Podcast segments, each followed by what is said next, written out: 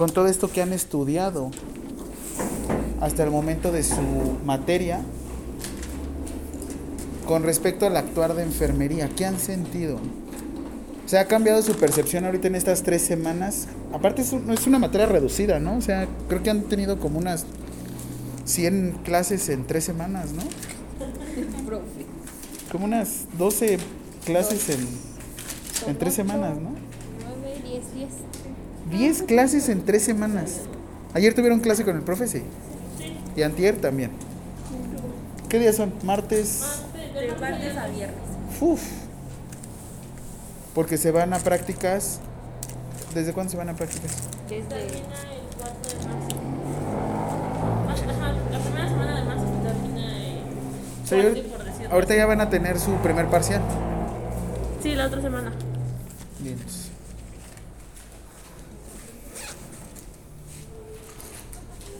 Pero entonces, ¿ustedes qué han visto con respecto al actuar de enfermería? ¿Qué les han dicho? El enfermero es muy importante. ¿Por qué? Porque si no, no hay cocas. Porque si no, no hay catálogos de Betterware. Porque si no, no hay quien grite doctor y nos dé risa a todos. ¿Qué han visto? ¿Qué han sentido? Ustedes en salud comunitaria. ¿No se han sentido más indispensables? Ah, ¿Quién grita cocas? ¿Tú qué has sentido, Cornelio? ¿Qué han visto? Los niveles de atención. ¿El qué? Los niveles de atención. Los niveles de atención, Es, es la promoción de la salud. promoción, prevención. Pregunta, ¿qué sale más barato? ¿Prevenir que lamentar? Prevenir, prevenir. Viene el 14 de febrero. ¿Qué es lo que compramos todos para prevenir? Primero aseguramos que tengamos una pareja y después compramos flores y regalos. No sé qué pensaban ustedes, pero luego, luego sale a flote su mentalidad. Nos aseguramos que por lo menos lo que vayamos a invertir, porque es una inversión, Sea buena. Ah, déjate que sea buena, por lo menos nos los vayan a retribuir, ¿no? Si por lo menos yo regalo una rosa, me regalen un abrazo, ¿no? Que por lo menos si yo le doy a la otra persona una caja, un regalo, me dé un abrazo, ¿no? Todo se hace por algo. ¿O a poco todo lo están haciendo nomás porque sí? Y no está mal. No está mal pensar de esta forma, porque ustedes están invirtiendo. Hay una cosa que están invirtiendo aquí, que probablemente nunca lo puedan recuperar. Tiempo. No, de hecho, no lo van a recuperar nunca. El tiempo. ¿Qué pasa con el tiempo? ¿Aprenden? Ah, a veces, ¿no? Pero se va muy rápido. Se va muy rápido. Bueno, la percepción de cada uno. ¿Cómo estuvo enero? Se me hizo eterno. Se me hizo un cortito. O sea, yo pensaba que también estaba el 96 de enero. Ya pasaron 300. Seguía y seguía y seguía enero. Fueron cinco semanas de enero, ¿no? O sea, iniciamos en vacaciones y terminamos en otras vacaciones, creo. Ustedes están aquí en salud comunitaria. Sí para ver el actuar de enfermería, pero realmente para saber si todos sus esfuerzos los llevan a algún fruto. Bien me dijo mi psicóloga, cambia una pregunta. Hay una pregunta que nosotros decimos, ¿por qué estoy aquí? ¿Por qué hago las cosas? ¿Por qué estoy dando promoción a la salud? ¿Por qué le estoy dando la información a la señora? ¿Para asustarla? No, para prevenirla. Ah, para prevenirla, qué bonito suena, ¿qué más? ¿Por qué? Hasta suena seco, ¿no? El por qué, así como, ¿por qué? Pues porque sí, ¿no? Pues porque aquí estoy. Mi psicóloga me dijo, cambia la percepción.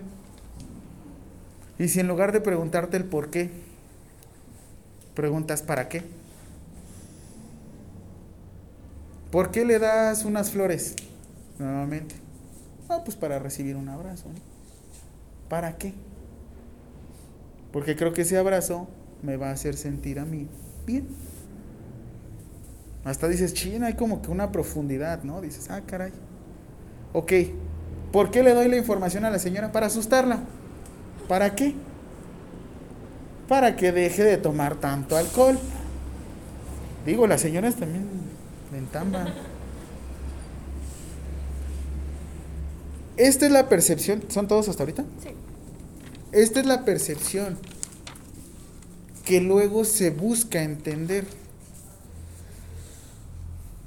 Ustedes, ahora sí que han escuchado el... ¿Quién aquí les gusta Marvel? ¿Qué dijo el tío Ben Parker? A great power comes with a, gate, a great. Un gran poder conlleva una gran responsabilidad. Pregunto, dentro de su práctica profesional. Ah, sí, pregunto, pregunto. ¿Van a poder prescribir medicamentos? Puede ser. ¿Dónde me, ¿A dónde me enviaron? ¿Sí? ¿Segura? Es que. Ay, profe. No lo sé, tal vez, a lo mejor, quizá. Yo les voy a hablar acerca de los aspectos demográficos el día de hoy. Sin embargo, quiero que entiendan algo. Ustedes no son médicas, médicos de segunda. Ustedes no son pasacocas. Ustedes no son hacefavores del médico. Ustedes son una profesión. Y como toda profesión, tienen poder. ¿Pueden prescribir? Sí, sí pueden prescribir. ¿Y eso quién lo dice, profe? No lo digo yo. Lo dice la Ley General de Salud, artículo 28 bis. Antes de que iniciemos con la clase, es que su profe hasta me dejó una clase ahí preparada. Yo les quiero hacer una pregunta también. ¿Qué hace a México ser México? ¿Qué hace a México ser México? ¿Cómo que qué hace México ser México? Ok.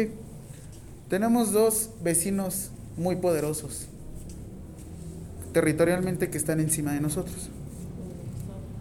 ¿Cuánto ganamos nosotros al día? ¿Cuánto es el salario mínimo 2023 en estos momentos? No, ¿qué? Ya lo subieron gracias a mi presidente. Sí, porque estaba en 80, 90. No, que eso hace como 15 años. Hace, hace más de 10 años. ¿Cuánto estamos? Rápido, googleenlo. Para eso están. Oigan, ustedes son una. ¿Se los tengo que decir yo? Oigan, ¿por qué no han visto otras profesiones que luego les preguntan y sacan el celular en friega? El problema no es que lo usen. Ay, ya te estás. Ya es mucho. ¿no? 207 pesos. ¿A partir de cuándo? Del 2023.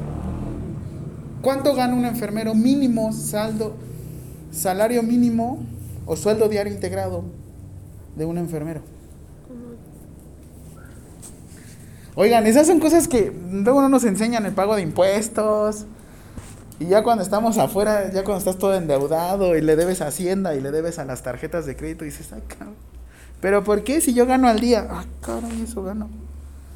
Un sueldo diario integrado es el sueldo que reciben ustedes más prestaciones de salud o más prestaciones de ley. Un sueldo diario integrado actualmente de un enfermero sin prestaciones, es que el Seguro Social te da muchas prestaciones, sí, pero su salario, su sueldo que es al día, por lo menos son de 500 a 600 pesos por día. Por día. ¿Por qué dinero? Todo es dinero, todo se resume en sucio y cochino dinero. Ahora, ¿cuánto ganan en los países del norte? ¿Cuánto es el salario mínimo? Mucho más. Este, el dato que les doy es, por ejemplo, el mío, sin, un sueldo sin prestaciones, así como 600 pesos al día, sin prestaciones. O sea, me refiero a que sin fondo de ahorro, sin bono de puntualidad, sin la tanda de tía Chuchita, sin este, sin las cocas de doña Martina. ¿Cuánto ganan en Estados Unidos? Si ustedes decidieran migrar, ¿cuánto ganarían?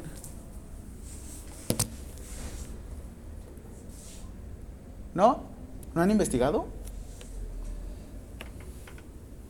No manchen. Este. Un, un, un. Les dicen allá un registered nurse, un enfermero registrado Medicine One, gana alrededor, mínimo, o sea, ustedes, nivel profesional, nivel superior, mínimo deben de estar ganando alrededor de unos 25 dólares por hora. Resumido, ¿cuánto queda? Dejen el dólar en 20 pesos. Ay, no sé, profe. Haga usted la cuenta. 20 por 25, 500, ¿no? ¿Sí? Sí, porque yo lo digo. Ok. 500 pesos la hora. 500 pesos la hora. Y eso porque ahorita no le saqué bien el dólar. ¿Cuánto está el dólar ahorita? Hoy. ¿Cuánto? 18.82. Compra de divisas. Chicos. Pisa, ¿creen que es mexicano? Baxter, ¿creen que es mexicano? Y eso va relacionado por lo mismo de la demografía. ¿Por qué les pregunto de los países del norte?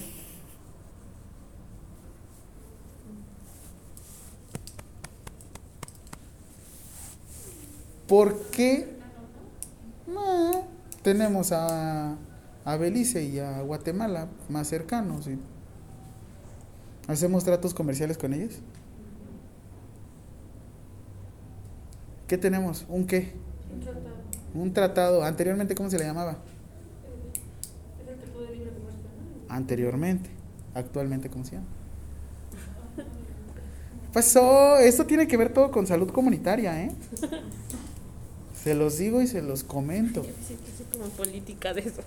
Es que realmente es política, todo es... De hecho, hay una maestría de ustedes en enfermería que se llaman políticas públicas. ¿Qué determina que un país sea desarrollado?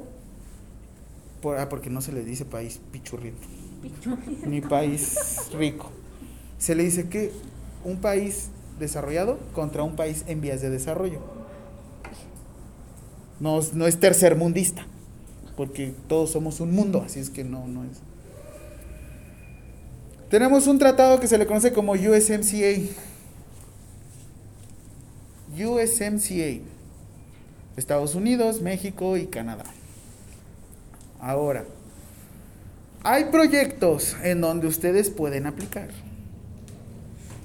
Y hay estados, digamos, económicamente menos pudientes, como Houston, como Texas en específico. Houston, la ciudad este que pueden llegar a pagar, como les digo, 25 dólares y el cambio queda en 18.82. Pueden llegar a ganar 500 dólares por hora. Porque aquí en México estamos ganando 500 pesos por día. ¿Han visto BMW circulando por las calles? ¿Sí? ¿Quién de aquí tiene un iPhone? Hay iPhone, los venden. ¿Qué iPhone tienes? ¿Qué iPhone tienes? O el 12. ¿Cuánto sale el iPhone 14? Como el 20, 23. No, está más caro. Ah, no, está entre. eh, Un iPhone Pro Max, está 14. en 36. No, 54, ¿no? Ah, sí, sí. sí. ¿Lo compran? No. No, ustedes no, pero lo compran. Sí. La gente aquí en México lo compra. Ah, sí. Circula BMW, circula Audis. Sí. Está cambiando todo, toda la economía gracias a la pandemia. ¿Quién de aquí ha comprado en AliExpress, Gearbest, todas estas tiendas chinas? ¿No han importado? ¿Cuánto te salen las cosas? Como 20 pesos. Wish. 40 pesos de envío. 100 pesos por decirlo. Sí, 100. Marcas de celulares. Bueno, este es poco, es de Xiaomi.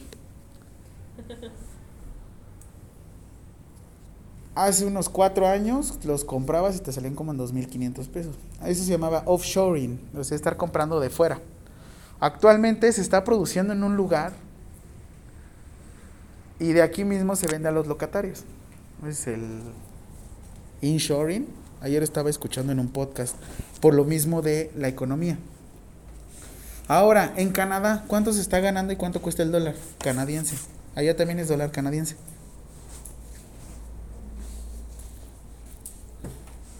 Y eso todo es política, todo es... ¿Por qué? Porque así es como nos quitan el dinero. En las políticas públicas. Todos pensando en salud comunitaria, todos pensando en demografía, todos pensando, sí. Pero es que es lo que realmente está moviendo la salud. ¿Cuánto llega a salir la vacuna? Ahora sí que cualquier tipo de vacuna. ¿Ustedes cuánto pagan por una vacuna? Y cuando ustedes cotizan influenza, ¿cuánto les sale?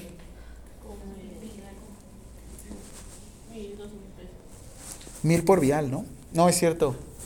Cinco mil por vial. Imagínense. ¿Y cuánto lo tiene aquí el, el sector salud? Sí hay. Sí, hay. ¿Qué te hizo llegar a invertir eso? La salud de mi hijo. ¿Por qué si antes no se morían y no se vacunaban?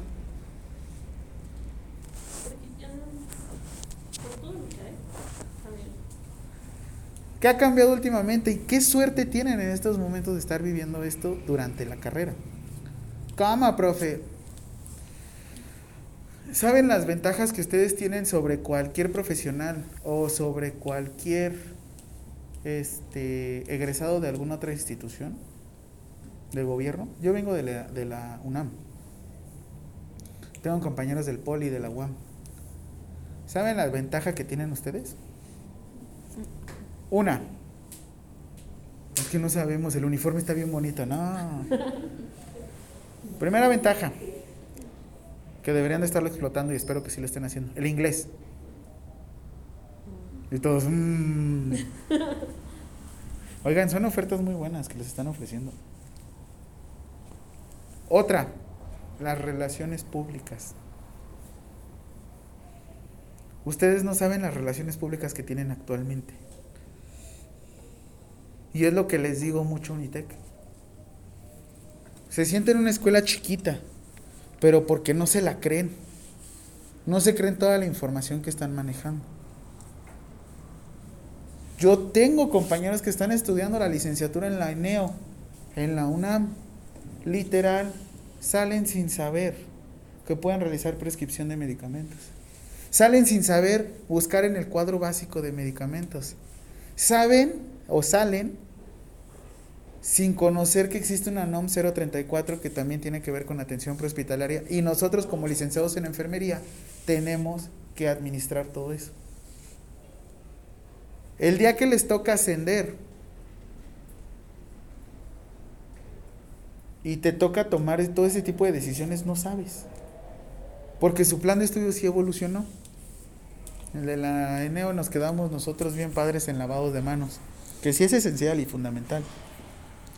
Sin embargo, ustedes están viendo más cosas al mismo tiempo. Y eso véanlo. Están viendo política, están viendo demografía. Sí ven salud comunitaria, pero lo ven desde un punto de vista hasta económico. A mí me enseñaron a ser una hormiguita trabajadora. Obviamente no es mi única carrera, sí me dediqué a más cosas y también estoy estudiando otra más. ¿Por qué? Porque tienen que hablar sus conocimientos. ¿Por qué les digo? A veces nada más nos cerramos tanto en nuestra caparazón, en nuestra caparazón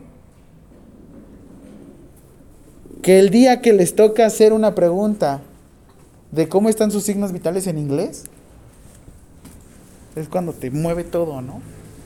¿Cómo le preguntas a una persona si vomita en inglés? ¿Cómo le preguntas si se tomó su- todos sus medicamentos? Ah, porque eso sí, dicen que somos bien fregones y que somos bien cálidos. Pero pues yo no quiero que me digan que soy cálido, yo quiero que me digan que soy fregón.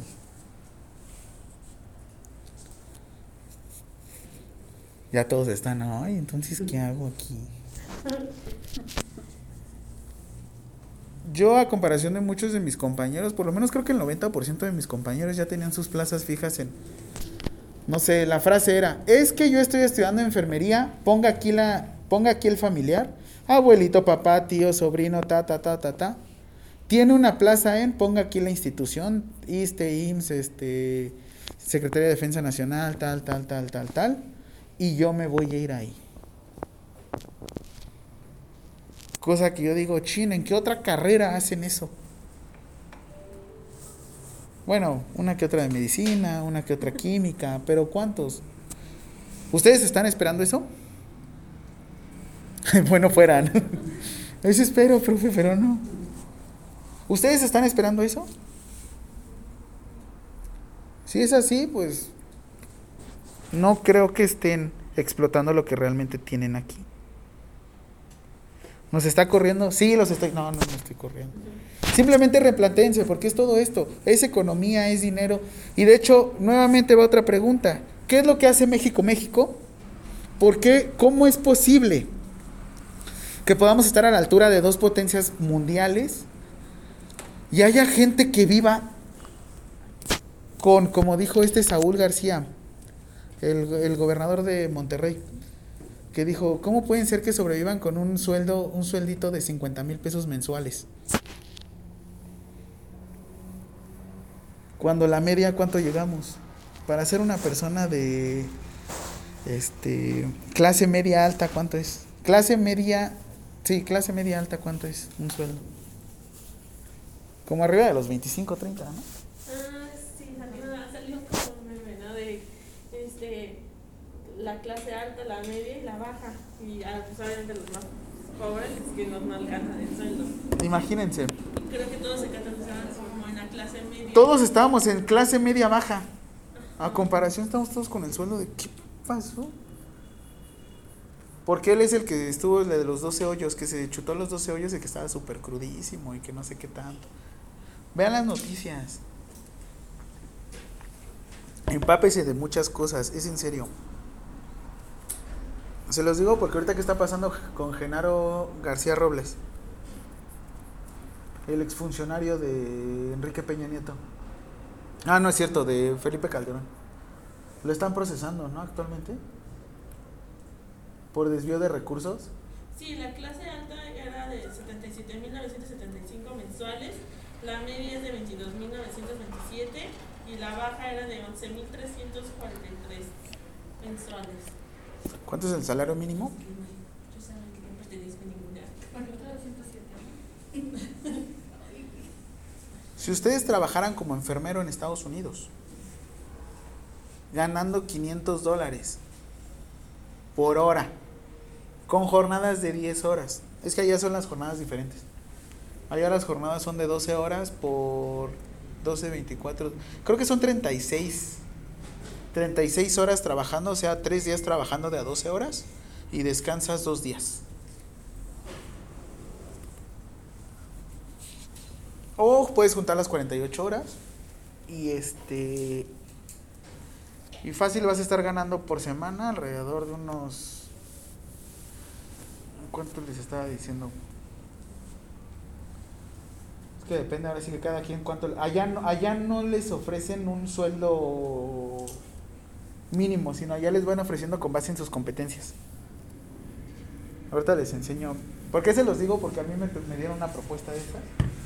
Y ahorita se las comparto. Este, ok. Ah, qué pecho. Sí. Ahora, pregunta. ¿Qué hace a México México? Su gente, su cultura, ¿no? su, cultura su territorio, su gastronomía. su gastronomía, que es parte de la cultura. Pregunta de Marvel. ¿Qué sucedió en Thor, en Thor Ragnarok? ¿Qué es el Ragnarok para los este para la mitología nórdica? Lo que es para nosotros un este apocalipsis. ¿Qué sucede con ellos? ¿Qué hicieron? No me fallen. Que ese no lo vi. Está en Disney Plus todo. Ah, hoy sacaron Wakanda Fo- Forever, ¿eh? Hoy lo voy a ir a ver.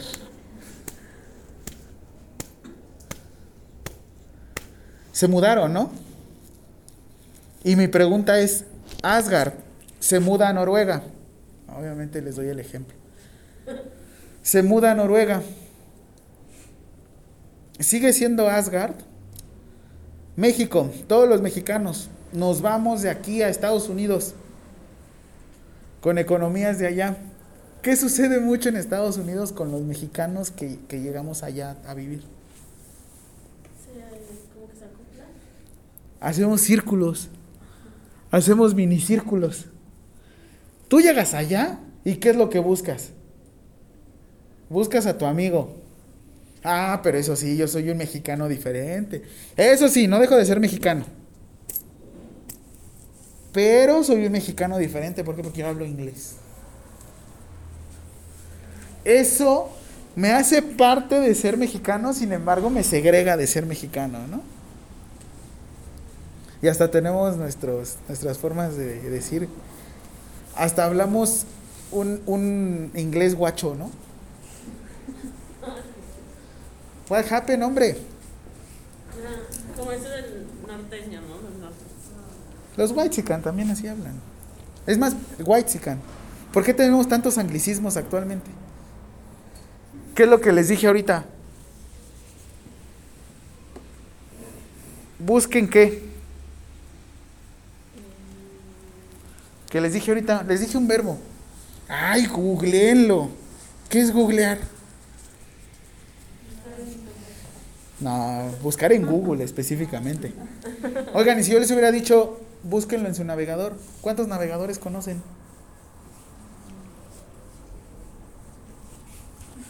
¿Quién sabe? Hay muchas cosas que damos por hecho. Lo único que les pido es que sean conscientes qué es lo que están haciendo. Ustedes al estar estudiando la licenciatura en enfermería tienen muchísimas vertientes y muchísima capacidad. Pueden prescribir medicamentos y pueden abrir su propio consultorio. El problema es que el verdadero profesional sabe desde dónde inicia y hasta dónde termina. No les voy a cambiar el concepto ahorita porque ustedes cuando salgan es cuando van a cambiar completamente. Ya después de mi preámbulo, ya querer hablar con ustedes porque se me quedaron.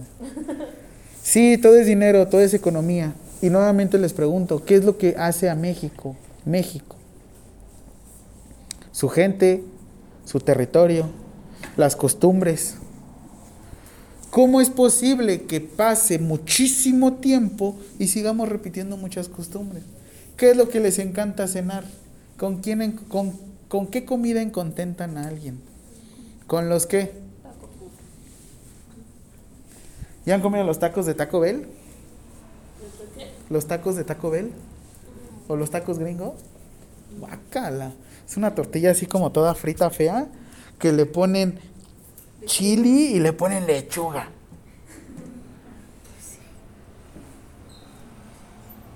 O sea, ¿no? No lo sabes. Qué desperdicio, ¿no? ¿Por qué los tacos son los tacos? ¿Qué es lo que te dicen los tacos? Si los tacos no, ¿qué? No tiene grasa. Si los tacos no tienen grasa, No son tacos. no son tacos, ¿no? Yo, yo también ya di salud comunitaria, pero me dio muchísima risa porque una vez le dije a un alumno, ¿cuáles son más, este, más saludables? ¿Los tacos de pastor o los tacos de suadero? ¿Qué no lo habían pensado? ¿No? Ay, por favor, si es parte de su carrera. Si quieren bajar de peso, ¿qué tacos sí pueden consumir y cuáles no? Los de suadero. Pero si esos están fritos en su propia grasa. Me, me encantó porque es cierto, sí son los de pastor. ¿Qué sucede? Si es carne de puerco, sin embargo, la forma de cocción, ¿qué le sucede a la grasa? Y esto me dio buen de risa. Porque me dice mi alumno. Y aparte, tiene piña. Y la piña quema la grasa. Y a la madre. Güey, épico 10, vete con 10. Cállate y vete con 10. Pues estuvo muy bueno. Tiene su lógica por la bromelina, ¿no? Pero bueno, realmente no. Sí, tenemos nuestra tradición, tenemos nuestra comida, tenemos nuestras porciones, tenemos la forma de comer, tenemos nuestra, ahora sí que nuestra distinción. Tú te puedes ir a Estados Unidos y uno que está chiquito, está chistoso, ¿no? Porque pese a que puedes estar hablando inglés, siempre te dicen Mexican, Mexican Peruan, o sea, peruano mexicano. Ah, Es que así te dicen allá. allá eres chileno mexicano, eres colombiano mexicano. Todos los latinos somos mexicanos. Así sea peruano, así sea colombiano, así. Pero es la tradición y es la esencia que traemos todos. ¿Qué nos dicen según de los latinos? Que somos muy qué? Aparte de la fiestero, que somos qué? Que según somos unos superamantes, ¿no? Me atrevo a preguntar y a decir, ¿realmente somos los superamantes? no.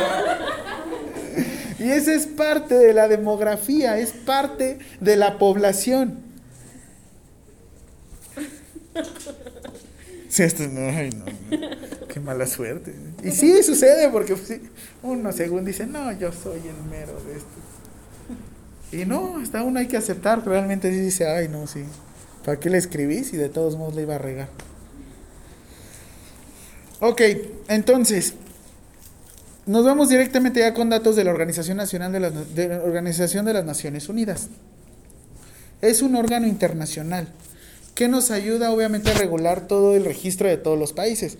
Yo les había dicho, ¿cómo saber que un país está en vías de desarrollo y un país ya está desarrollado? ¿Cómo lo saben?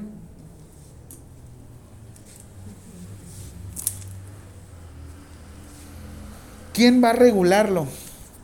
Yo abajo ya se los estoy escribiendo, bueno, ya se los puso su profe.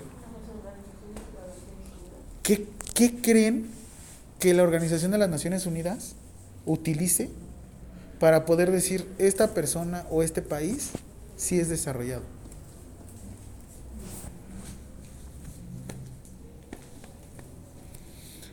Revisa características. En estas características, revisa el sueldo. Ustedes para decir que una persona tiene unas características de una persona, vamos a decir, una persona económicamente estable. ¿Qué características revisarían? ¿Su sueldo? ¿Su forma de vivir? Si es sostenible la forma en la que vive. Pregunta, ¿qué pasa si ustedes ganan 50 mil pesos al mes? ¿Serían felices? Díganlo abiertamente. Sí, yo sí sería feliz con 50 mil pesos. El problema es que son económicamente irresponsables. A veces piénsenlo así. Por eso no me llegan los millones porque realmente soy muy irresponsable. Terminan el triple de endeudados, ¿no? ¿Qué sucede con los que se ganan la lotería? ¿En cuánto tiempo se lo gastan? No, no tanto en un día. Como año y medio. Hay estudios en los cuales demuestran que los que se ganan la lotería no se vuelven nuevos ricos. Ustedes van a estar trabajando con nuevos ricos y viejos ricos. Hay gente que siempre ha tenido dinero toda su vida porque sabe cómo hacerlo. Y hay gente que empezó a ganar dinero de aquí para allá y son los que peor tratan a la gente. ¿Qué nuevos ricos se les ocurren? Los que nos vamos a Estados Unidos y regresamos.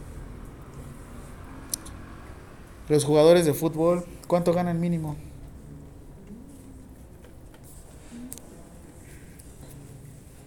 ¿No? Por lo menos están ganando unos 100 mil pesos mensuales. ¿Qué le pasó a Dani Alves ahorita, el que se fue de los Pumas? Reportó que estaba, que se fue por violación, una onda así allá en España. Reportó que según estaba ganando 30 mil dólares, 30 mil euros aquí en México. Ganando 300 mil euros. Oigan, 300 mil euros le están pagando aquí en México. Los Pumas. ¿No se supone que los Pumas es la Universidad Nacional Autónoma de México? Bueno, ahí les comento diferente. Los Pumas se maneja diferente a la UNAM. Los Pumas no es la UNAM, sin embargo, es un patronato. Oigan, ¿cómo es que tenemos esos sueldos? ¿Cuánto cobran ustedes por aplicar una inyección? En la farmacia cobran 30. ¿Será licenciado el que está ahí? Es médico, ¿no? A veces. A veces. Según Ley Federal de Profesiones, nosotros deberíamos de cobrar un salario mínimo. ¿Pagarían 200 pesos por la aplicación del intramuscular? ¿Y por qué lo hacen en privados?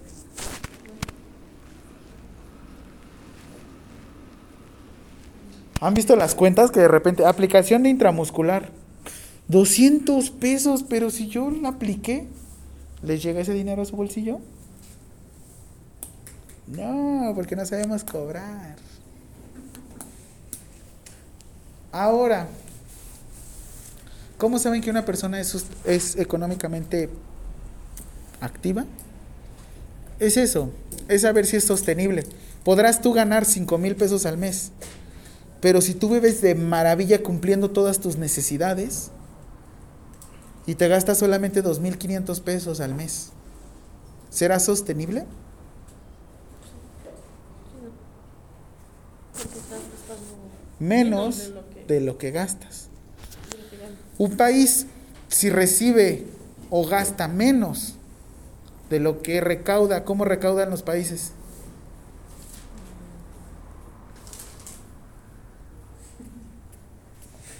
¿Cómo recaudan? No le hacemos cada año. Puta mano, ahora me están quitando más ¿Los de. impuestos? Hay dos cosas que, se, que no se pueden evitar en esta vida. Puedes evitar no tener novio. Puedes evitar, es más, hasta nunca tener relaciones en tu vida.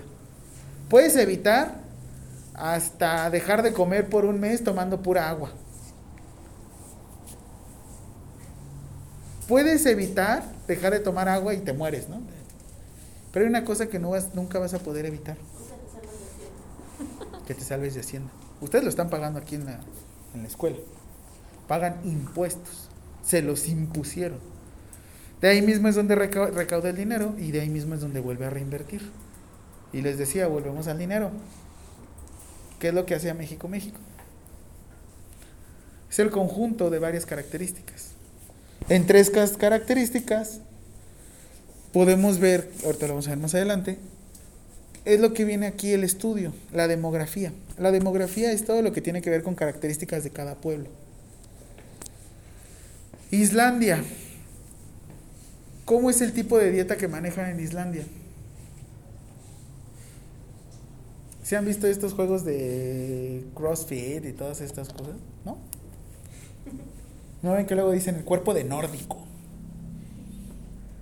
¿Cómo tiene el cuerpo Chris Hemsworth?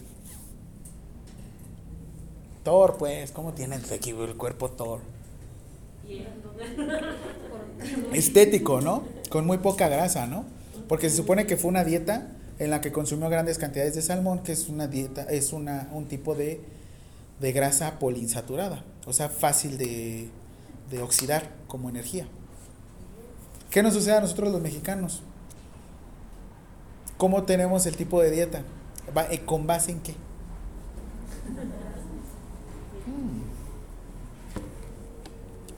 Yo creo que el mexicano está gordo no por no por grasas. Ah, bueno, por flojo, ¿no? No, es más como el consumo de carbohidratos y también por el consumo de Porque a Alemania también les gusta mucho el fútbol y el alcohol. Y les va también y ya fueron campeones del mundo.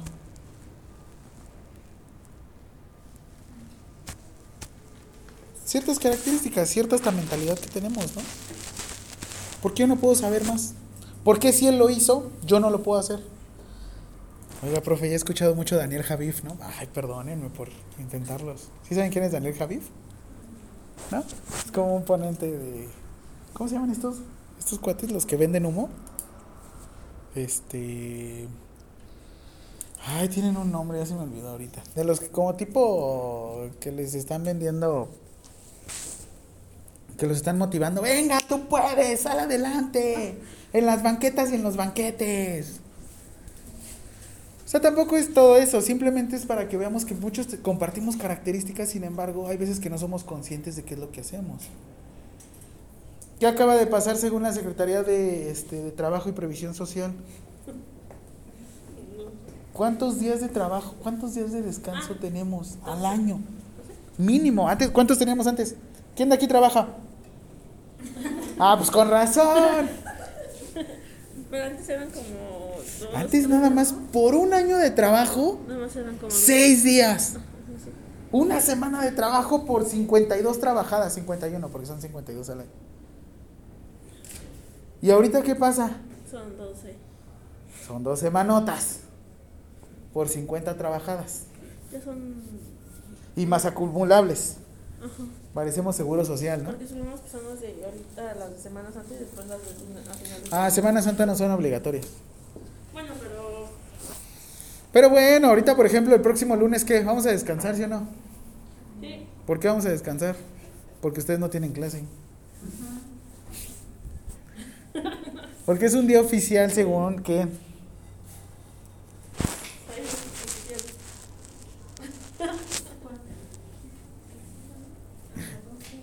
¿La qué?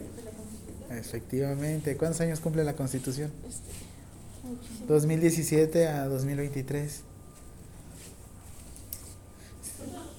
Si en 1917 cumplió 100 años, 2018, 2019, 2020, ahí van tres, más otros tres, cien- 106 años. Oigan, la Constitución, ¿cuánto fue? ¿Cuándo fue publicada? Ya se los dije, 1900 qué?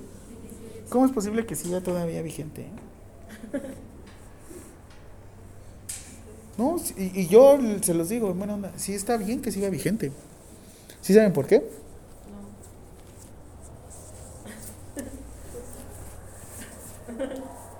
¿Sí han leído la Constitución?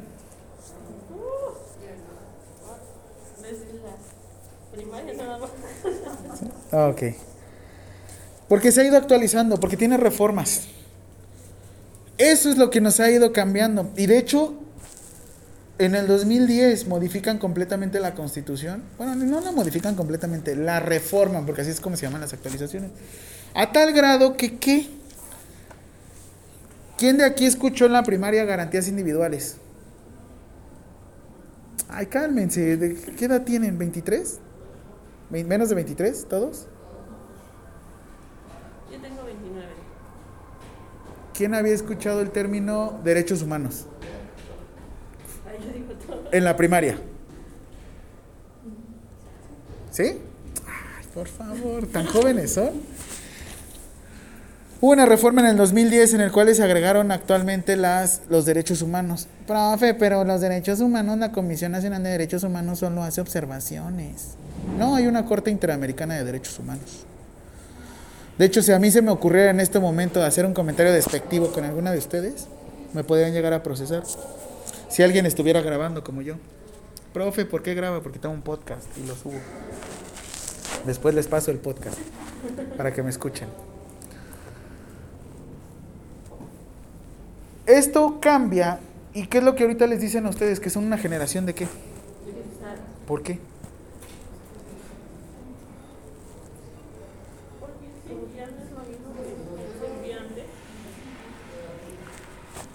Hay muchos conceptos que pueden decir que son una generación de cristal. Una de dos. Porque Bueno, se rompen con cualquier cosa. Dicen que los de cristal según son a partir de los 2000 hacia adelante, ¿no? Según. Yo me considero una generación de cristal. Y no porque me rompa. Es porque hay veces que hacemos o no queremos ver lo que tenemos enfrente. ¿Por qué yo le tenía que decir discapacitado? ¿O minusválido? Cuando yo le puedo decir, antes que darle esta etiqueta, le tengo que decir persona con discapacidad. Antes de que sean pacientes, ¿qué son? Ser personas. ¿A poco hay unos derechos humanos para los diabéticos? ¿Son derechos qué? Humanos. Profe, se fuma un buen. No, simplemente les digo. Las generaciones de cristal lo que hacemos es hacer evidente todo esto nuevo. Porque anteriormente decimos ese comentario horrible, despectivo, y yo también tengo pasantes de ustedes, de Unitec. Y no les digo, antes los hacían más rendidores, no. Antes no los dejaban quejarse. Antes no les dejaban ver las cosas como eran. Antes, ¿qué decían? Hay actividades de qué y actividades de qué. Actividades de hombre y actividades de mujer, ¿no? ¿Ustedes creen que sea eso posible? ¿Que hay actividades de hombre y actividades de mujer? Entonces, ¿yo por qué estudié enfermería? ¿Porque soy de género fluido? Bueno, sí, pero no, no es cierto. No, eso no tiene nada que ver. ¿Por qué estudié enfermería? No porque quiso, profe, no. Porque se dan cuenta del poder que puede llegar a tener el enfermero y toda la información que maneja. Simplemente que a veces no lo queremos ver. Volviendo a la pregunta, si nosotros, todo México, nos moviéramos territorialmente, ¿qué es lo que sería la población? Si todos nos moviéramos a otro lugar, ¿seríamos, ¿seguiríamos siendo México? Probablemente no. Probablemente ustedes sean ustedes en este momento, no es probablemente, ustedes son ustedes en este momento por lo que han vivido, por todo lo que han vivido. Si movieran algo de ustedes, ya no serían las mismas personas, ya no serían Adriana, ya no sería, ay, se me fue luz, ya no sería Jaime, sería otra persona completamente diferente. Y eso lo dijeron desde 1850, José Ortega y Gasset. Soy yo y mis circunstancias. Nuevamente, la población. ¿Qué lo integra? ¿Cuántos millones de mexicanos, de mexicanos somos actualmente? No, ¿qué? 30 millones. Somos muchísimo más. Ya. No, me quedé en la constitución de 1917 con 30 millones. Sí, esos éramos en 1917. ¿Cuántos somos actualmente? Rápido, búsquenlo en su navegador. Es que no tengo datos, profe. De 129 a 133 millones de mexicanos. Más menos COVID, ¿eh? Porque eso sí no sabemos cuánto se echó el COVID de verdad. Todavía no sabemos. Más menos. ¿Cuántos vivimos en la Ciudad de México?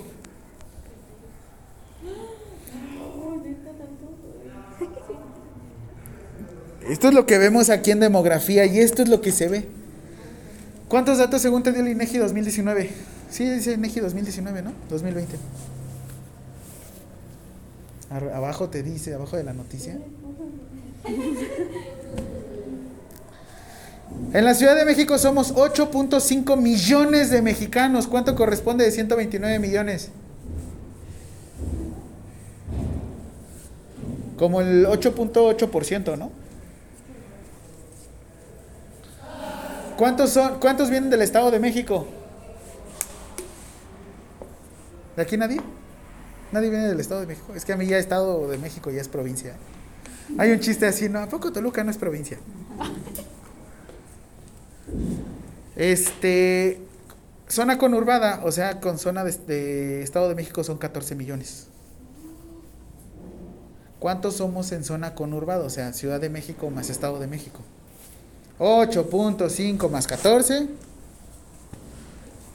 22.5 millones de mexicanos. ¿Cuántos somos en total? 129 a 133 millones de mexicanos. Estamos más de una tercera parte concentrados en dónde? La Ciudad de México y Estado de México. ¿Y en Guerrero cuántas personas son? 3.3 millones de mexicanos. ¿Cuánto corresponde? Menos del 10%, ¿no? Guadalajara, ¿cuántas personas son? ¿Eso por qué lo queremos ver? Ahora, vámonos a Houston. ¿Para qué? 1.5 millones de... No, ya no son mexicanos. 1.5 millones de gringos. ¿Qué es lo que les pido? Muévanse de la Ciudad de México. No, no es cierto. Dimensionen. ¿Qué tiene que ver el tamaño o el volumen? Los dos. Tamaño y volumen. ¿De qué sirve que nosotros tengamos un terri- territorio muy amplio? Porque de hecho en Europa, si tú vas de España a Alemania, es como si fueran de aquí a Guadalajara. ¿Cuántos hacen a Guadalajara? Yo no he tenido la suerte de ir a Europa, mi mamá ya fue, pero igual es como de si te movieras de aquí a Acapulco. Es más, de aquí a Cuernavaca es como si fueras de España a Portugal. ¿Por qué los hacemos ver tan grandes? Búsquenlo, ahí está en su mapa. Y nada más se me quedan viendo todos así.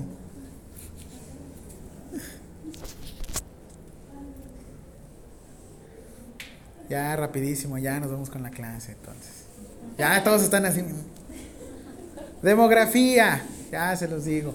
Ciencia lo que estudia son poblaciones, dimensión, estructura, evolución y características en general. En la Roma es lo que ahorita me está sorprendiendo un montón. ¿Han cotizado las rentas de la Roma? ¿Saben lo que sucedió en pandemia en la Roma? Putz, te dejaron de cobrarte en pesos mexicanos y te empezaron a cobrar en dólares. ¿Por qué? Porque todos empezaron a trabajar en home office. Los gringuitos, en lugar de estar en Estados Unidos, se les hacía más económico venirse aquí. El sueño americano es ganar. Ganar en dólares y gastar en pesos. Por eso no les conviene trabajar el dólar. Por eso. No, de hecho, no sé si han ido a Cancún, est- este, Acapulco, todos estos lugares turísticos. ¿Cuánto les cobran el dólar? Cuando está en 20 pesos no se los cobran el 20 pesos el dólar a los gringos. Ah, sí, claro. Si uno es manchado, el otro otro es el triple de manchado. El mexicano es bien ingenioso. Bien dicen que conviene más estar con, bandera de sonso, ¿no? Les doy un ejemplo. Llega la persona que es, le dicen el loquito del pueblo. Y siempre llega con un grupo de personas. Y le dicen al loquito, ¿qué prefieres? ¿La moneda dorada que es de 5 pesos? ¿O la moneda plateada que es de 10 pesos?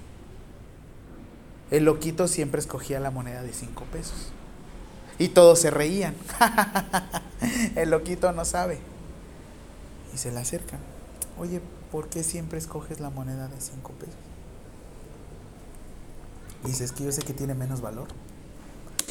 Pero el día que yo escoja la moneda de 10, me dejan de dar constantemente mi moneda de 5. ¿Qué sucede con México? Estamos con bandera de inmenso. Y hay gente que vive aquí. ganando, ahora sí que ganando en dólares. ¿Qué va a pasar con su profesión? Viene un cambio. Les van a pedir que aprendan inglés. Les van a pedir que hagan cambios. Ahorita les pongo una propuesta para ver si ustedes se animan y piensen las cosas diferentes. Les vienen muchas cosas, vienen muchos cambios y esto es lo que también estamos viendo en la demografía. Población. Se los puedo dar desde el punto de vista de la misma constitución. Hay algo que está genial y padrísimo de México. En México es muy fácil naturalizarte mexicano. Cosa que si tú naciste en Estados Unidos, no por nacer en Estados Unidos eres, eres gringo. Si tú naces en, estado, naces en México, o tienes un papá mexicano, o te casas con alguna mexicana, o vives por lo menos más de cinco años aquí en México, te nacionalizas mexicano. Tener doble nacionalidad, ¿y eso qué? ¿Se acuerdan de los impuestos? Es muy barato ser mexicano. Te cuesta el triple salir adelante. Pero depende de dónde, en qué círculos te desenvuelvas. Volvemos a lo mismo. ya una vez que vimos la población que es México, 133 millones, 129 millones de mexicanos, cambiamos a algo que se llama población en estudio o población de cotejo. ¿Qué población de cotejo les dije aquí en la Ciudad de México? ¿Cuántos somos? 8.5 millones de mexicanos. ¿Será lo mismo el crecimiento de mexicanos de aquí, en la Ciudad de México, a Guerrero?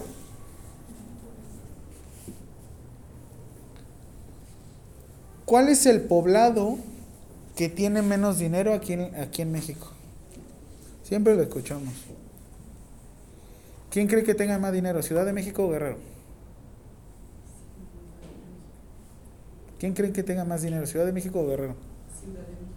¿Dónde hay más oportunidades laborales, Ciudad de México o Guerrero? Ah, actualmente quieren abrir un CRIT, bueno ya porque yo trabajo en el Teletón, en la montaña alta de Guerrero, en Tlapa. Este es muy poco accesible. El pensar en, en discapacidad es hacer que una persona que no pueda hacer las cosas se vuelva no, ahora sí que no que salga en los comerciales del Teletón. Lo que buscas con Teletón es que esa persona se vuelva económicamente activa. Que genere dinero. Yo conozco muchas personas con discapacidad de lesiones medulares que trabajan todos de su casa. ¿Qué sucedió ahorita con la pandemia? ¿Pensaron ustedes tomar clases alguna vez en casa?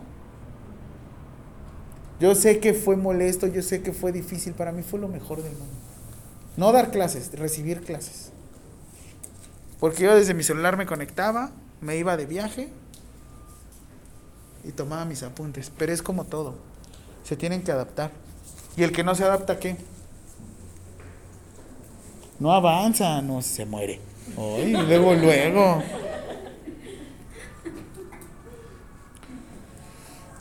¿Qué está sucediendo actualmente con eh, los matrimonios igualitarios? ¿Por qué están los matrimonios igualitarios? ¿Por cochinos? Les dijimos, no se casen. No se casen, ustedes están bien, no se casen. Yo siempre les doy un consejo a todas las personas que ya están viviendo juntos. Mi consejo es siempre cásense. ¿Por el amor? No. Por el dinero. Por el dinero, puede ser. Puede ser que sí. Para que determinen cuáles son sus bienes y cuáles no. Comparto, es algo muy personal. Yo, yo, yo soy divorciado. Pero a mí me funciona estar casado porque estuvimos por bienes separados y me ayudó a determinar qué cosas son mías y qué cosas son de la otra persona. Me ayudó tanto psicológicamente para darle un inicio y darle un final. ¿Qué sucede con los trabajos? ¿Qué pasa cuando tú ingresas? ¿Firmas un qué? Contrato. ¿Y qué te dice el contrato? ¿Cuándo inicias, no? ¿Y cuando renuncias? ¿Qué dice tu renuncia? Cuando terminas, ¿no? Oigan, ahora, si estamos viéndolo de manera biológica con los sexos, ¿por qué se casan las personas de matrimonio igualitario? ¿Qué es lo que buscas al momento de casarte? Si yo no me casara, yo no podría otorgarle parte de mis derechos a la otra persona. Ojo, el casarse no es un contrato, el casarse es una institución. ¿Qué quiere decir? Que vienen más obligaciones y más derechos. Y entre estas obligaciones y derechos, a mí me hicieron un comentario que la verdad, desde ahí fue cuando dices red flags, ¿no? Cuando te casas, ¿no? Me dicen, es que yo no siento que, o sea, firmé y yo no siento que sea diferente yo. Híjole, yo sí. ¿Por qué? Porque yo sé que a partir de este momento tú te vuelves mi responsabilidad. ¿Qué sucede si hay una ley de voluntad anticipada? ¿Qué sucede si tú ya no puedes tomar la decisión de seguir con tu vida. ¿Quién la va a tomar?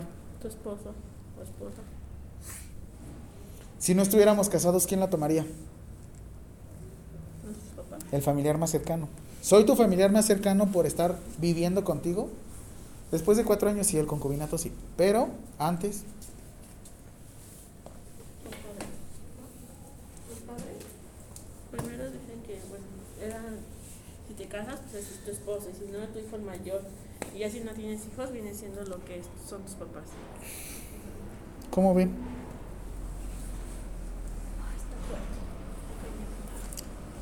¿Por qué si mi marido, yo hablando como matrimonio igualitario, si mi marido tiene una muy buena pensión y fallece, ¿por qué esa pensión no se me puede ir a mí? Si yo lo cuidé, yo le invertí qué? Tiempo. Hay una frase que ahorita me sorprendió mucho de mi papá. Mi papá es abogado. Y me dijo, hijo, está cuidando ahorita a su mamá, mi abuelita. ¿El cuidar cansa? Yo, papá, esa es mi disciplina, es mi profesión. Es como si yo te dijera, contestar un oficio cansa. Pues claro, ¿qué están haciendo? Cuidando. Dentro del matrimonio igualitario, lo que hacen es compartir sus derechos y obligaciones. O sea, tampoco es ahorita salgan corriendo y cásense. No, simplemente tengan consciente todo esto. Y eso también tiene que ver con la demografía. Se ha demostrado que actualmente hay más mujeres que hombres. ¿Y el sexo débil? Para mí no existe un sexo débil. Bueno, sí, nosotros los hombres.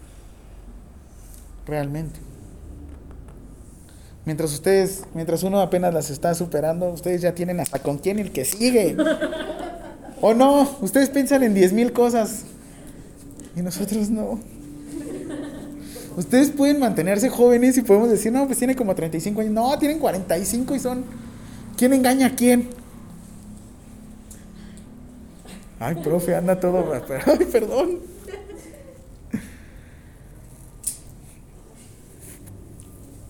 ¿Cómo hemos determinado y cómo hemos ahorita separado a las edades, ¿no? Actualmente. ¿Cómo les decimos de una manera despectiva? La cha- No, bueno, eso sí, eso sí es lo despectivo. Perdón, ¿cómo lo vamos separando por generaciones?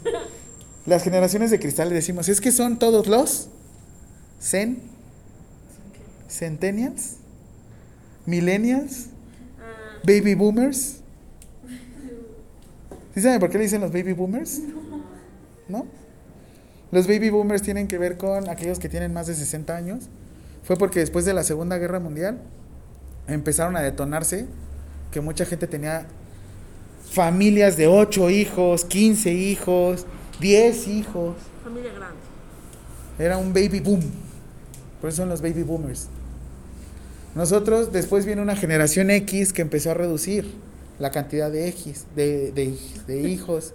Después viene una generación Z, una Y. Después una generación Z. Después vienen los millennials, que se supone que somos nosotros, que porque llegamos al milenio de niños.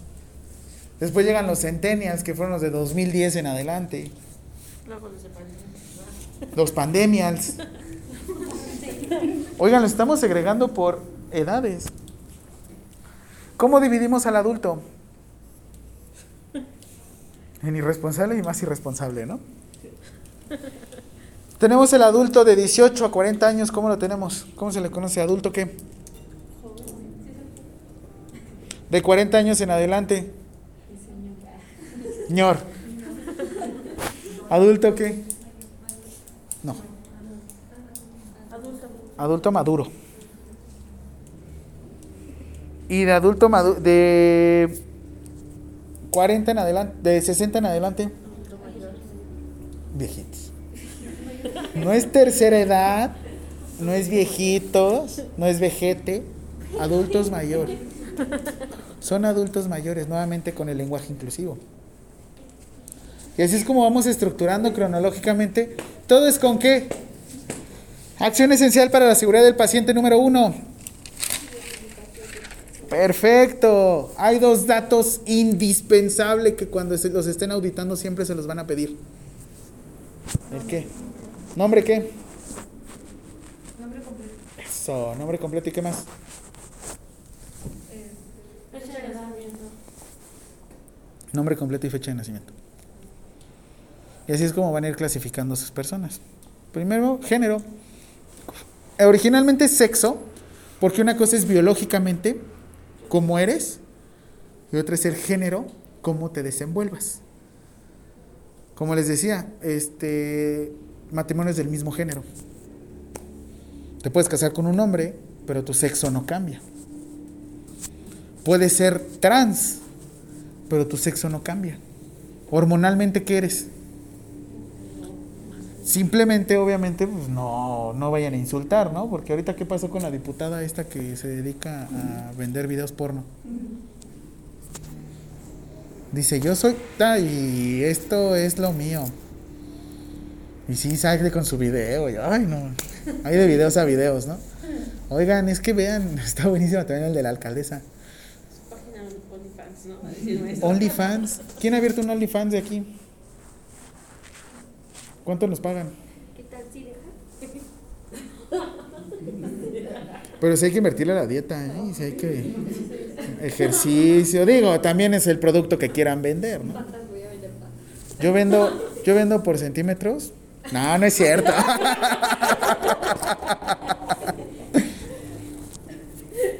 Oigan, es economía todo. No, se los digo, es broma. Este, yo por ejemplo tengo un podcast. Todavía no me pagan mucho. Sin embargo, es algo que con base en reproducciones te va generando a ti ingresos. Son ingresos pasivos y es lo que también tienen que ver. No todo el tiempo van a vivir de su físico. Y físico no me refiero a que lo estén mostrando. Me refiero a que se vayan a mover. Enfermería es muy física. Muy física. Demasiado física. ¿Qué es lo que busco? Que piensen y hagan otro tipo de actividades. Por ejemplo, la docencia. La docencia los lleva a otro tipo de mundos. La investigación también. Lo administrativo los saca de su caparazón.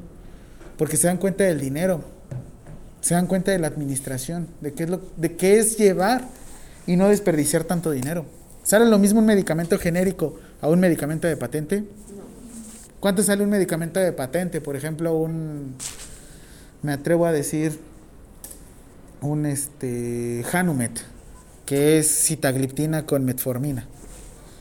Alrededor de unos 800, 900 pesos. Hanumet ya te lo dan en el Seguro Social. Simplemente, pues obviamente que cumple ciertos criterios para que el gobierno pueda invertir en ti. Si te ven que bajas de peso, que te cuidas, hasta te dan tu insulina y mira, ni te dicen nada. Si de plano ven que ya te mocharon dos, ahora sí que las dos patas, ya vas por tu tercer brazo y ¿Creen que les van a invertir en el mismo, el mismo gobierno va a seguir invirtiendo en él? Ahora, es como les decía, hay variables económicas, hay variables geográficas. Y les decía, ¿por qué los del norte ganan más que nosotros aquí en la Ciudad de México? Uno, geográficamente están. Si tú te vas de Monterrey a Houston, a lo mucho te vas a hacer como unos, unas dos horas. ¿Cuánto sale un viaje de aquí a Cancún, de la Ciudad de México a Cancún?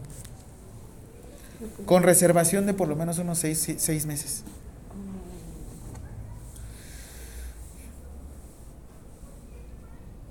De ida por lo menos unos dos mil pesos.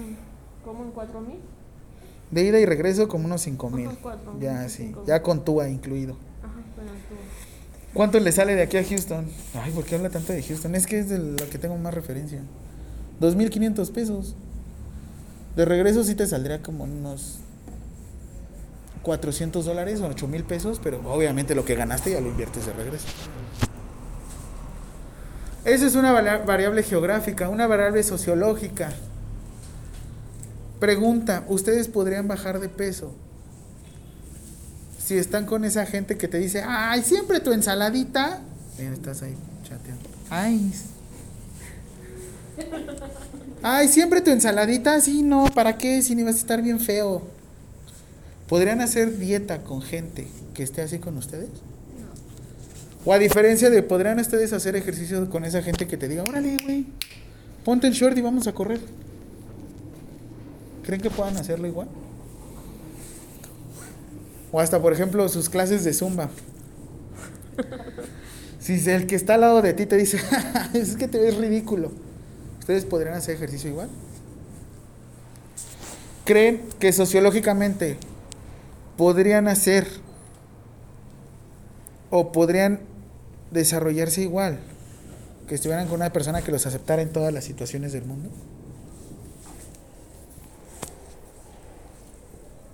Hasta veo su cara como de, no, profe.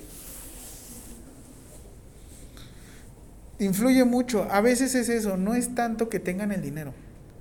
Lo que te dicen es la fuente del dinero. No es que tengas, sino es no es el por qué. ¿Por qué lo haces? Es el para qué. Sí quiero tener dinero, sí, lo que sea. Yo si tuviera muchísimo dinero, ahorita me estaría dedicando a estudiar física o teología o medicina y todo. ¿Para qué si ya tengo un putrimillonario? Mejor me dedicaría a estudiar, no sé, este, los, hoyos de, los agujeros de gusano. De ahí sobreviviendo y nada más estudiando eso, dedicándome. Y eso para mí sería vida. Y ya. Pueden bajar igual de peso una persona que nació con un trastorno, ahora sí que con una dificultad para metabolizar, que una persona que no presenta este, este trastorno para metabolizar. Por ejemplo, la fenilcetonuria. ¿Cómo se llama? ¿Qué es lo que tiene el candelel? Aspartame y acesulfame K, ¿no? Si tú se lo das a una persona que tiene ah, senilfetonuria, por lo menos le generas una acidosis metabólica en menos de un minuto. Obviamente son contados, ¿no? No son todos. Volvemos a lo mismo. Biológicamente yo no estoy muy alto. Yo me dedicara a hacer pesas. O me dedicara y me metiera unos estos esteroides para verme bien sabrosón. que pudiera verme como estos güeyes de Hollywood? ¿Qué tienen ellos? Tienen genética, ¿no? Es más, les ha tocado ver con los afrodescendientes, ¿no? Hacen tantito así. Ya se marcaron. Y tú nada más le haces así, ay, a mí se me marca, pero el resorte del calzón, ¿no?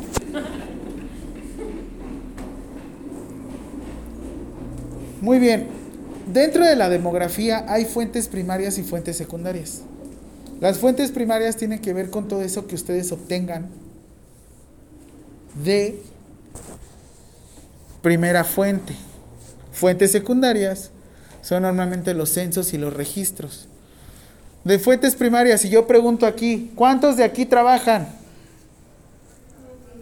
Esa es una fuente primaria, tú trabajas. La fuente primaria es que yo les estoy preguntando directamente. Fuente secundaria es que yo le preguntara a la, profesora Perla quiénes trabajan de este grupo. Esa es la diferencia. Obviamente las fuentes primarias tienen muchos límites. ¿Qué pasa si ese día no vino?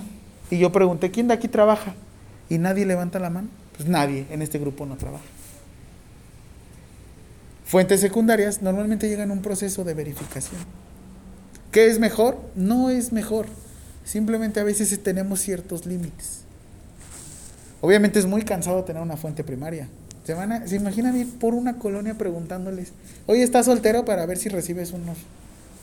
Que nada más meterte a Tinder, ¿no? Y escoger. No, no ya no se usa Tinder. No sé, pregunto. No, no, no, no.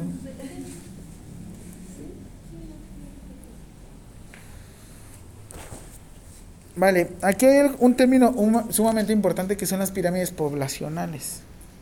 Las pirámides poblacionales es el comportamiento el cual tiene una población. Y trata sobre todo un histograma que viene por cada sexo. Se va a representar lo que es masculino y femenino. Hay una frase que decía, y de hecho una obra de la diferencia ese güey.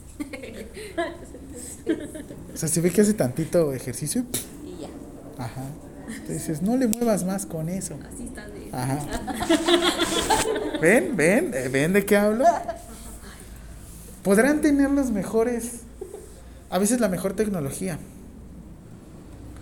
Podrán tener los mejores alimentos, pero también influye la genética y la motivación. ¿Qué pasa en los Juegos Olímpicos? ¿Por qué tenemos Juegos Olímpicos? Si sabemos que está Alemania, está Inglaterra, ¿por qué tenemos mundial? Si sabemos que nuevamente hay potencias, gente que tiene mucho dinero. En este caso, ¿quién ganó? El mundial. ¿Quién? Fue Argentina, ¿no? Ajá. Sí. ¿Cómo está la economía de Argentina a comparación de la de nosotros? Disminuida, ¿no? Muchísimo más lábil. No es, es cero sólida. ¿Cómo está nuestra economía en estos momentos? Más o menos, vean el dólar. ¿Cómo va el comportamiento del dólar? ¿Están invirtiendo en los mexicanos? ¿Saben por qué? ¿Saben por qué están invirtiendo en nosotros? ¿Por qué no nos quejamos? Y porque probablemente esto me vayan a decir, ¿cómo que? Porque nosotros tenemos huevos. Porque si nosotros tenemos una adversidad, siempre salimos. Déjense de los jugadores y todo eso. Ustedes por eso están aquí. Se estarán cayendo a pedazos.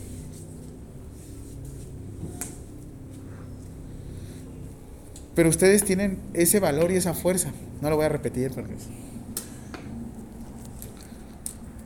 Y últimamente yo digo eso. No tengo genética, sin embargo tengo... Hasta llegas con el de licuados, ¿no? ¿Le pongo huevos? Sí, por favor, porque tengo el tiempo medido. ¿Sí lo entendieron? No lo voy a repetir. Anoten, tipos de pirámide que vamos a presentar. Expansiva, constrictiva y estacionaria. Expansiva tiene que ver con un baby boomer. ¿Qué sucedió? De repente estábamos con unos niños y de repente ¡pum! ¿Condón? ¿Eso qué es? ¿Ya tuviste sexo con, con condón? ¿Con, con condón quién? Constrictiva. Sin gorrito no hay nada. Y estacionaria. No, pues se ve que nada más hace torso, pero le faltó pierna. Ay, ay, ya no lo vi. Ah, ya, Ay, te profe. distraje. Estacionaria, ya tienes tu pareja fija, pero no tienes hijos. O uno o dos hijos. Ah, eso sí, lo que sí me ayudó de no estar, de estar casado es que no tuve hijos. Porque sí, la separación sí no hubiera sido más difícil. En serio. ¿Qué se ve? Una pirámide expansiva quiere decir que son poblaciones jóvenes. Como conejos se van. Dicen, a su mamá la tenían en un altar. Por tantos hijos, no, porque si la bajaban la embarazaban. Constrictiva quiere decir que disminuyen la natalidad. ¿Cuál es el país? El país más más poblado hasta el no, a partir de hoy del, del 2023. País más poblado. Todos sabíamos que era China antes. ¿Hay uno nuevo? Sí, hay uno nuevo. Ah, bueno, fuera. No, ya somos más conscientes. A ver, ¿quién de aquí tiene hijos? Uno, dos. Antes estabas estudiando la universidad y ya tenías hijos. Es más, ni estudiabas en la universidad porque ya estabas trabajando. ¿Por qué decidieron estudiar la universidad? Para superarme. No. Para profesionalizarse. El país más poblado a partir del 2023 es la India. Pese a que hubo COVID, ¿eh? literal. ¿Vieron cómo quemaban hacia los cuerpos como de Walking Dead? Como de Last of Us. ¿Quién ve ahorita de Last of Us? ¿No? ¿Jugaron el videojuego? Ese de la niña disfrazada. Muy bien. 10. 10. Dile a tu profesor que 10. Eso lo he visto, pero no. Está buena. Y también tiene que... Está raro porque tiene que ver como mismo como de Walking Dead, ¿saben? Podemos estar con zombies y sin embargo el problema principal no son los zombies. Es una telenovela, es la gente. Es la gente, siempre va a ser la gente. Nuevamente, dicen, ¿el peor enemigo de un mexicano es otro? Ay, güey. Digo, ay, caray. ¿Por qué no, hay que, ¿por qué no cambiamos las tendencias?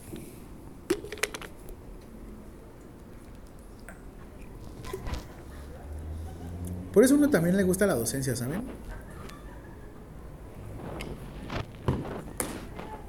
Porque lo que no tuvimos la oportunidad de haber dicho, o no tuvimos la oportunidad de que nos dijera, por lo menos ahorita lo puedes llegar y decir. Le puedes decir, ¿sabes qué? Escribes horrible. No, no es cierto. sí, lo hago toda computadora, profe. ¿Cómo ve? Ah.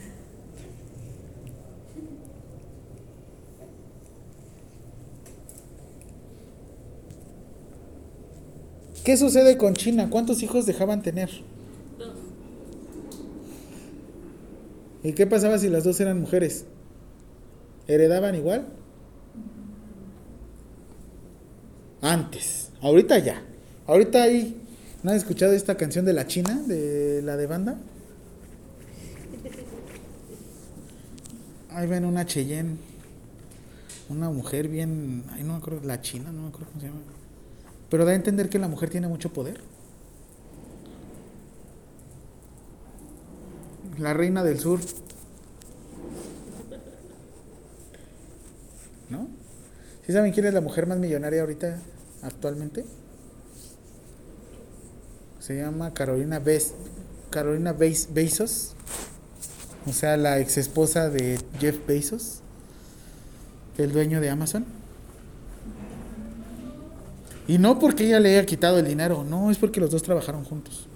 Sí, porque todos dirían, ay, que se, se, se divorcian y se queda la mitad. No, es porque ella le trabajó muy duro. Ella llevaba mejor las finanzas que él. Porque ahorita Amazon está, va para abajo. Ah, ¿verdad? Lo voy a cambiar. Quiero que vean qué sucedía con las pirámides pobladas. Ay, les voy a enviar la presentación. Ustedes también que se arman. 1950. ¿Qué alcanzan a distinguir? ¿Cómo era la economía en 1950 en la Ciudad de México? Pregúntenle a sus papás. ¿Con cuánto te alcanzaba? Con cinco pesos, papá. Bueno, no creo que sea tan viejitos sus papás, ¿no? Sus abuelitos más, ¿no? Abuelito. Sí, bueno, bueno, antes los chetos te costaban 2.50, bastante. Es más, y eso no me voy tan lejos porque yo me acuerdo. Y eso hablamos de los noventas. Yo tenía mis dos pesitos con 50 centavos y me juntaba mis 20 pesos para ir por los, los, este, los tazos, ¿no? ¿Y qué le hacías a los chetos? Pues te los comías. ¿Cuánto llega a tener en kilocalorías una cerveza? Una lata.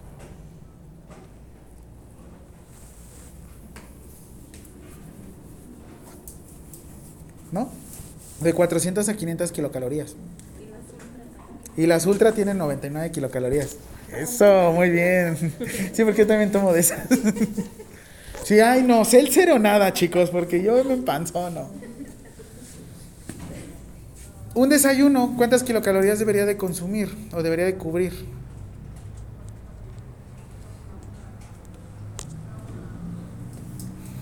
¿500 a 600 kilocalorías? Si se toman una cerveza, ¿las consumen? ¿Sí o no? O sea, comes y aparte tu cerveza, ¿no? Y eso es lo que ahorita nos ha pasado a la población. No es tanto el consumo de comida. El consumo de alcohol. ¿Qué nos decía Naya? Ganas dos mil pesos. Chido si esos dos mil pesos se lo inviertes a tu familia. Pero ¿qué hace el padre de familia? ¿En qué se lo gasta, según Anaya? En chelas, dice él. Vean esta tendencia. ¿Quién de aquí ha escuchado que alguien tiene más de tres hijos en estos momentos? Ahorita, algún compañero, por ejemplo, mis papás. Yo soy, ahora sí que somos de los últimos, que somos tres. Yo soy el mayor y tengo dos hermanas menores. Yo ya tengo 32 años y no quiero tener hijos. Mis papás me tuvieron a los 27 años. Yo tengo unos amigos que ahorita tienen dos hijos y los veo. Se casaron creo que hace como ocho años. Y yo digo, hijos de su... ¿Qué ha cambiado? El dinero. La economía. Pero es lo que te sorprende. ¿Cómo es que no gastas en unas cosas pero gastas en otras, no?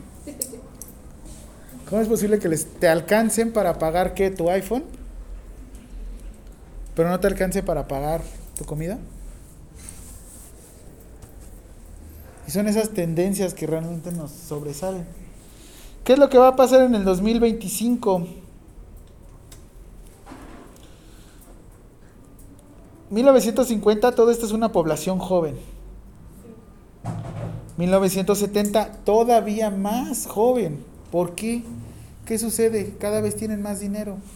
En 1970, y fue una- era una economía muy pesada la que teníamos nosotros.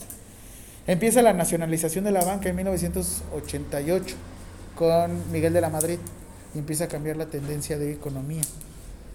Empieza el neoliberalismo. Se empiezan a consumir productos extranjeros. ¿Qué decimos de lo mexicano? ¿Qué decimos con los Panam? Que son chafitas, ¿no? Pero tienen una calidad muy buena. sí. sí, pero todos, los, todos se van por el Nike, Adidas. ¿Qué está pasando ahorita? Nos están mandando las cosas para que nosotros las ensamblemos aquí en México. Este es el que les digo, el offshoring. Van a llegar y van a traer muchas cosas aquí. Va a llegar mucha inversión a partir de estos momentos. El problema es la seguridad. Las empresas están, están invirtiendo lo que generan de dinero aquí, lo están invirtiendo también en la seguridad. ¿Por qué? ¿Somos seguros? ¿Hay cobro de uso de suelo? Sí. O sea, el mexicano es fregón para robar.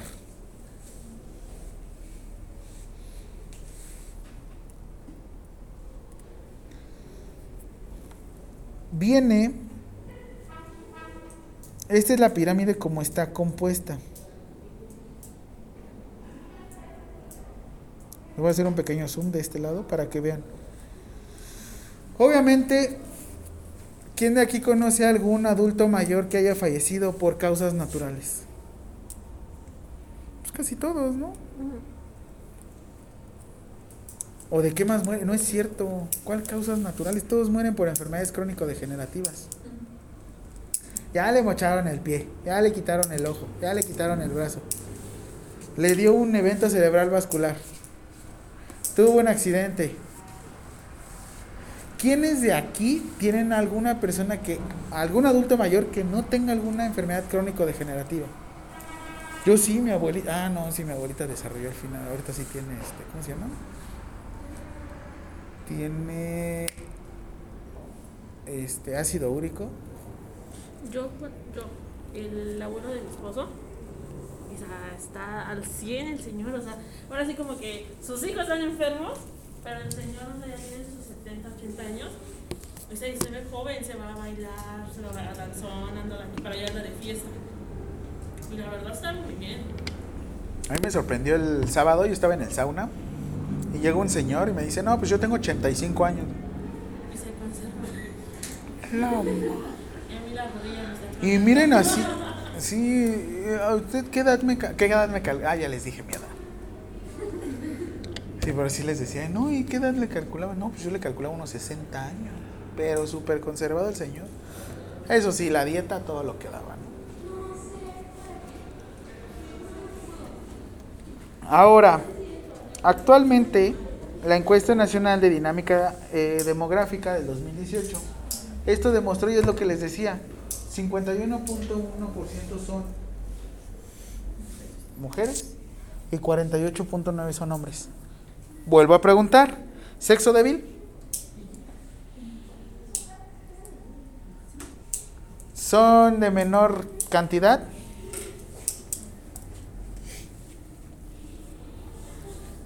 Esta mentalidad que se tenía de que una mujer no podía llegar a lugares de poder, se le conoce como techo de cristal. Porque todo tiene que ver con cristal. Una porque se transparenta y otra porque se rompe. ¿Quién nos demostró que puede llegar a grandes puestos de poder, no importando el género? Kalasi de Game of Thrones, ¿no? ¿Sí la vieron? ¿No? Véanla, porque así me pasó en el trabajo. Tuvimos una jefa que así se coló y llegó hasta allá, una dirección. Y es competente, simplemente pues igual hay que pisar dos que tres personas por él. Por donde pasen. No es cierto, no está, no es. Este, tengo que llegar adelante, cueste con quien me acueste, digo, cueste lo que me cueste. No, no es cierto, no, no es cierto, no, no es cierto. No, no, era broma. 2019 nos vamos a quedar con 133 millones de mexicanos, ¿vale? ¿Cuánto te había dado? 129 según INEGI, ¿no? 2021. Es que antes de pandemia fue cuando estaban haciendo el censo, pero pues COVID. De hecho, eh, rápido, como dato irrelevante, como todos los que doy. Este.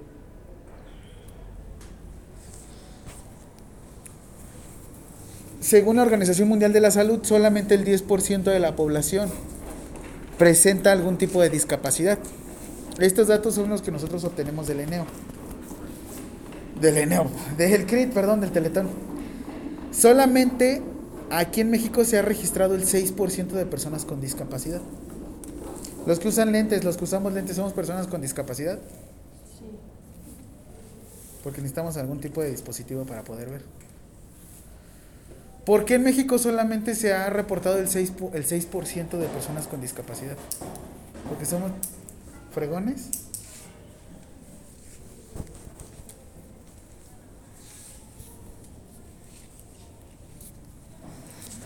¿Por qué se les ocurre? ¿Por qué no decimos las cosas? Porque nos quedamos callados. En la OMS tienen el 10% y aquí en México tenemos el 6%. Y esa fue una de las iniciativas que tuvo Teletón en su momento. Viene la encuesta, encuesta del de este, censo poblacional. Necesitamos que diga qué personas sí son con discapacidad. ¿Por qué? Porque si no todos los apoyos o ayudas con las cuales se cuentan para una persona con discapacidad, independientemente para el Teletón, se van a quitar. Porque dicen, a ver, ¿qué persona de aquí tiene alguna enfermedad? Voy a ocupar esta palabra. Es una enfermedad rara, incurable, intratable, que necesite dinero. Y nadie levanta la mano.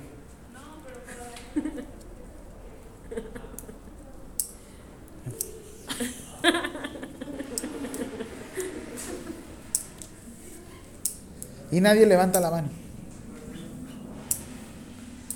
Sin embargo, ahí están. Y eso es lo que se pide mucho en el censo, que levanten la mano para que realmente se pueda determinar. Una persona divorciada, ¿qué es? ¿Es un soltero o es un divorciado? Divorciado. Es un soltero.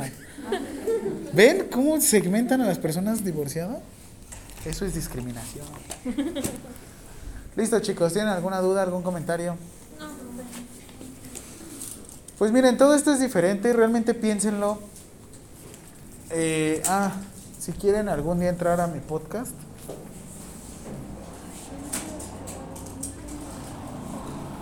Está en Spotify, Apple Podcast, Google Podcast, Amazon Podcast. Así es que es gratuito, les pueden escuchar donde gusten. Y se llama el profesor de enfermería más feliz del mundo.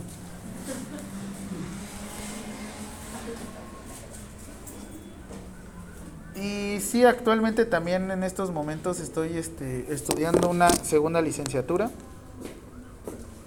Una tercera licenciatura, perdón, en...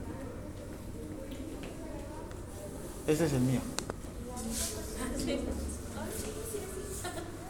Ese soy yo. No, es en serio. O sea, ¿cree que soy choro o qué? No.